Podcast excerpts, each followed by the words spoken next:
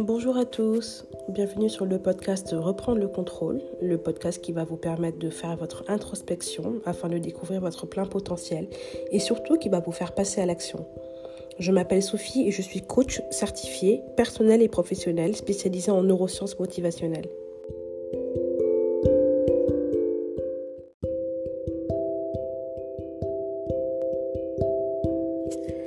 Bonjour à tous, vous écoutez Reprendre le contrôle. Alors dans l'épisode d'aujourd'hui, j'ai décidé de parler de l'estime de soi. Vous savez, l'estime de soi est l'une des dimensions les plus fondamentales de notre personnalité. Donc en avoir une trop basse ou une trop haute est un problème. Hier, je discutais avec euh, une femme extraordinaire. C'est un personnage public avec une, une grande notoriété. Et elle me disait qu'elle ne s'aimait pas, qu'elle ne se supportait pas, qu'elle était dans une relation toxique, mais qu'elle préférait cela que d'être seule. Et je lui ai dit, mais tu dois passer avant qui que ce soit, tu dois t'aimer avant d'aimer qui que ce soit. Et elle me dit, c'est pas possible, parce que je ne m'aime pas. Et je l'écoutais avec beaucoup de surprise parce que c'est une personne qui s'affiche en fait, qui, euh, qui s'affiche sur les réseaux sociaux, comme j'ai dit, qui a une grande notoriété, qui affiche beaucoup d'assurance. C'était inimaginable en fait. Je ne pouvais pas m'imaginer que cette personne qui avait autant d'assurance avait une faible estime d'elle-même. Mais vous savez, en fait, l'estime de soi, c'est très complexe. Et parfois, on peut ne pas s'apercevoir qu'une personne euh, a une basse estime d'elle-même ce n'est pas toujours visible en fait. Et ça, c'est dû au masque social et à l'ego. Des personnes qui ont une estime basse d'elles-mêmes peuvent feindre une haute estime. Mais lorsqu'on est attentif au comportement des personnes, on s'en rend compte. Parce qu'il y a des signes qui ne trompent pas. Mais d'abord, qu'est-ce que c'est l'estime de soi? Alors, l'estime de soi. Alors, alors, le verbe estimer vient du latin, se dit estimare, et a une signification double. Déterminer la valeur de et avoir une opinion sur.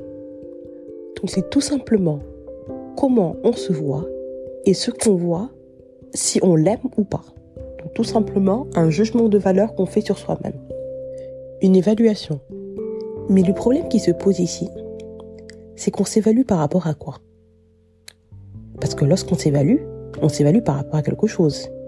Et en fait, on devrait s'évaluer par rapport à une représentation de nous-mêmes, ce qui n'est pas toujours le cas. Parfois, on s'évalue par rapport aux autres, ce qui est une grande erreur. Ce qu'il faudrait, ce serait de s'évaluer par rapport à une représentation de soi, soit passée, soit future. Alors, comment on a évolué depuis quelques années ou comment on voudrait être? Et par rapport à ça, s'évaluer actuellement, aujourd'hui. Parce que ce regard jugement que l'on porte sur soi, il est vital à notre équilibre psychologique. Parce que ceux qui ont une haute estime d'eux-mêmes, ils sont très bien dans leur vie. Ils s'aiment, ils se sentent aimés, mais surtout, ils se donnent le droit à l'erreur. Ils sont responsables de ce qui leur arrive.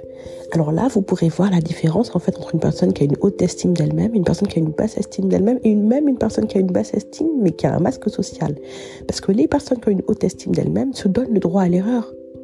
Alors que les personnes qui ont une basse estime d'elles-mêmes ne se donnent pas le droit à l'erreur. Et les personnes qui ont une haute estime d'elles-mêmes sont responsables de tout ce qui leur arrive. Alors dès que vous voyez des personnes se plaindre ou blâmer les autres, c'est que là, il y a déjà un problème les personnes qui ont une basse estime d'elles-mêmes sont souvent contrôlantes et rigides. Donc lorsque vous voyez des personnes et que vous pensez parfois qu'ils ont des gros caractères, c'est tout simplement un manque d'estime. Ça n'a rien à voir en fait avec le caractère. C'est des personnes justement qui ont ce masque social et qui veulent montrer qu'elles ont une haute estime. Donc elles vont être contrôlantes, elles vont être rigides ces personnes, elles ont des difficultés à admettre leurs erreurs.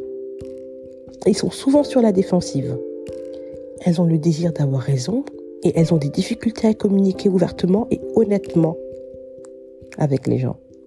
Donc vous voyez, tout cela peut porter à confusion parce qu'on a l'habitude de se dire que oui, si une personne est contrôlante et rigide, c'est qu'elle a confiance en elle, qu'elle sait ce qu'elle veut, ce qu'elle fait, alors que pas du tout. Vraiment pas du tout. C'est des personnes qui vivent dans une insécurité permanente. Ils parfois font preuve de jalousie maladive.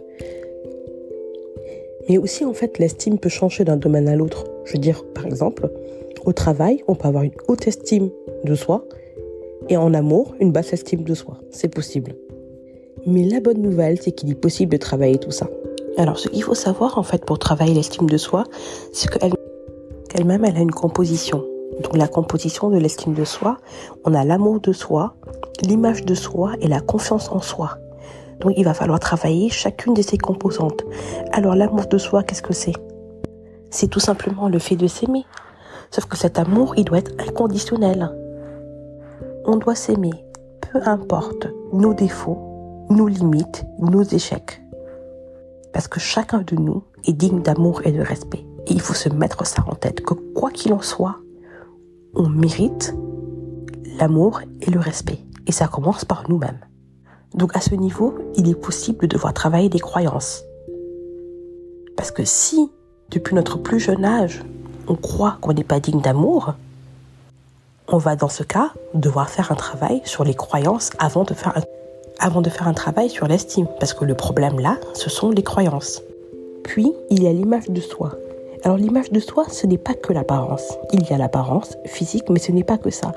L'image de soi, c'est aussi ses qualités, ses défauts, ses potentialités, ses limitations, c'est le regard que l'on porte sur soi. Sur qui on est. Est-ce qu'on est fier de qui on est? Donc là aussi, on parle de personnalité, on parle de, de zone d'ombre. Il y a des personnes qui, quand elles se regardent devant un miroir, mais elles ont honte elles n'ont pas honte parce qu'elles ne sont pas belles. Hein. Elles peuvent être très très belles, mais elles ont honte parce qu'elles savent qu'elles ne sont pas belles à l'intérieur. Donc l'image de soi, c'est ça aussi. Et lorsqu'on travaille son image, on ne travaille pas tout simplement son apparence physique, on travaille ce qu'on représente vraiment. Donc pour cela, il faut apprendre à se connaître et à être honnête avec soi-même, surtout ça. Et quant à l'apparence physique, elle a énormément d'influence sur l'estime de soi. Donc par rapport à l'apparence physique, il faut faire son maximum pour aimer ce qu'on voit. Donc d'abord, s'aimer physiquement, puis, puis prendre soin de soi. Soigner son apparence et surtout le faire pour soi-même et pas pour les autres. Et ensuite, il va y avoir la confiance en soi. La confiance en soi. Est-ce que je suis capable de? Est-ce que je peux faire ça? Est-ce que j'ai les capacités de? Donc la confiance en soi, c'est penser qu'on est capable d'agir. Et pour travailler cela, il faut tout simplement passer à l'action. Au lieu de se poser la question est-ce que je peux faire et avoir une réponse, tout simplement. Passer à l'action. Après, il faut reconnaître que parfois des choses beaucoup plus profondes se cachent derrière un problème d'estime. Et souvent, à ce moment, ça vient de l'éducation, ça vient de l'enfance. Donc en fait, les problèmes d'estime de soi liés à l'enfance sont les plus compliqués à résoudre parce qu'il y a beaucoup de croyances derrière. Donc, comme je disais tout à l'heure, il y a un travail à faire d'abord sur les croyances, puis sur l'estime de soi. Et là, on peut donc parler de solidité de l'estime de soi. Comme je l'avais dit tout à l'heure, il y a des personnes qui ont une estime de soi haute, haute et stable. Haute et instable, basse et stable, et basse et instable. Qu'est-ce que ça signifie? Une personne qui a une estime haute et stable a reçu, la plupart du temps, beaucoup d'amour et d'encouragement de la part de ses parents lorsqu'il était jeune. Et donc, a commencé à développer cette estime très très tôt. Du coup, peu importe les circonstances extérieures, l'estime reste haute parce qu'ils savent ce qu'ils valent, depuis toujours. Eux-mêmes ont souvent des parents qui ont eux aussi une estime haute et stable. Alors, quant à ceux qui ont une, une estime haute et instable, ces personnes peuvent subir des coups importants, surtout dans un contexte déstabilisant ou compétitif. Alors ces personnes n'aiment pas la compétition, la remise en question, l'échec. Et lorsqu'ils vivent, par exemple, l'échec ou la compétition, ils ont des doutes. Souvent, ces personnes sont en réalité des personnes à basse estime, mais en fait qui travaillent leur estime. Donc celle-ci peut être déstabilisée très rapidement. Il suffit d'un peu de compétition, un peu de confrontation, et la stabilité disparaît. Pour faire place à la fragilité. Alors ces personnes ont vécu en général euh, dans des familles euh, où les parents étaient par exemple distants, ou ont valorisé leur enfant par rapport à leurs compétences, ou lorsqu'ils avaient des parents qui eux-mêmes avaient une estime haute et instable. Donc vous voyez, tout part de l'enfance et de l'éducation. Donc c'est vraiment important de, de mettre les bases assez tôt. Alors pour ceux qui ont une estime de soi basse et instable, en fait ces personnes, elles sont sensibles et réactives aux événements extérieurs. Elles vont se sentir mal à l'aise dans un certain environnement. Elles se sentiront pas à leur place. Elles seront gênées, donc soit elles se tairont ou elles sortiront le masque social. Ce masque qui va être leur arme lors d'une confrontation ou d'une critique. C'est des personnes qui peuvent changer de discours en fonction de, de leur public. Des personnes qui vont vouloir aller dans un sens pour avoir un sentiment d'appartenance. Elles ne s'imposent pas réellement elles ont une piètre connaissance d'elles-mêmes. Alors ces personnes ont souvent vécu dans leur enfance un déficit d'encouragement des parents ou une surprotection avec peu de valorisation ou tout simplement avec des parents absents. Et la personne qui a une estime basse et stable, alors celle-ci en fait elle consacre peu d'efforts à la promotion de son image et de son estime, elle accepte et subit le bas niveau, tout simplement. La plupart du temps, c'est une personne qui a subi des carences affectives importantes lorsqu'elle était enfant. Et à ce moment-là, justement, comme je le disais tout à l'heure, il faut travailler les croyances avant de travailler l'estime. Parce que le mal-être est profond, là. Mais même cette personne peut travailler son estime. Ce n'est pas impossible. Mais pour cela, il faut faire un réel travail sur soi. Et commencer par se connaître et s'accepter. Tout à l'heure, je vous parlais aussi des gens qui avaient une trop haute estime d'eux-mêmes. Donc là, on parle du narcissisme et de la mégalomanie. Alors là, nous avons droit à des personnes qui, d'après elles, sont les plus belles, sont les plus intelligentes, qui ont besoin d'écraser l'autre parce qu'ils ne veulent pas de compétition. Alors ces personnes sont faciles à reconnaître. Des personnes qui critiquent tout le monde autour d'eux, passent leur temps à raconter leurs exploits et qui minimisent ceux des autres. Ceux qui sont pas contents pour les autres, qui exposent leur réussite, mais qui sont clairement pas contents pour la réussite des autres, ces personnes qui ont un délire de gloire et de puissance souffrent tout simplement d'un trouble psychologique, sans le savoir. Un trouble qui fait partie de la famille de la maniaco-dépression. Mais la plupart du temps, ces personnes ne savent pas qu'elles souffrent d'un trouble. Ils vont penser que leur entourage, justement, les perçoit comme, euh, comme des personnes extraordinaires, comme des personnes puissantes. Et ce n'est pas du tout le cas, en fait. C'est des personnes qui se leurrent. Et on souffre de mégalomanie ou de narcissisme après un choc émotionnel ou de conflit affectif. Et là aussi, ça peut venir de l'enfance. Et pour ces personnes, il n'y a pas d'autre solution que la psychothérapie, mais encore faudrait-il en être conscient. Voilà, donc comme je vous disais, l'estime de soi, c'est quand même assez complexe. Mais la bonne nouvelle, c'est qu'on peut toujours travailler cela.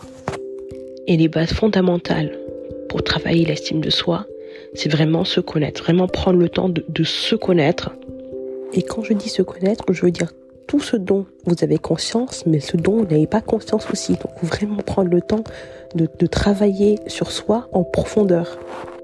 Et ensuite s'accepter et être honnête avec soi-même. Et finir par agir. Vraiment avoir la volonté de changer cela. Concernant l'estime basse, on peut faire le travail seul, normalement.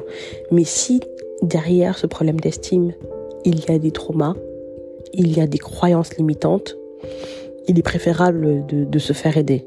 Et pour les personnes justement qui ont des troubles par rapport à une estime haute, comme j'ai dit tout à l'heure, comme la mégalomanie, le narcissisme, en fait, c'est beaucoup plus compliqué parce que c'est des gens qui ne s'en rendent pas compte. Mais là, faut se faire accompagner. Parce qu'on est souvent dans le déni, dans ce genre de situation. Alors, le mot de la fin, ça sera Soyez la version de vous que vous allez admirer. Faites des choses qui vont vous rendre fiers de vous-même acceptez qui vous êtes aujourd'hui et améliorez cela. Et surtout, comparez-vous à vous-même et à personne d'autre. Parce que vous êtes unique. Alors, je vous remercie d'avoir écouté cet épisode et on se dit à bientôt. Merci pour votre écoute. Au revoir.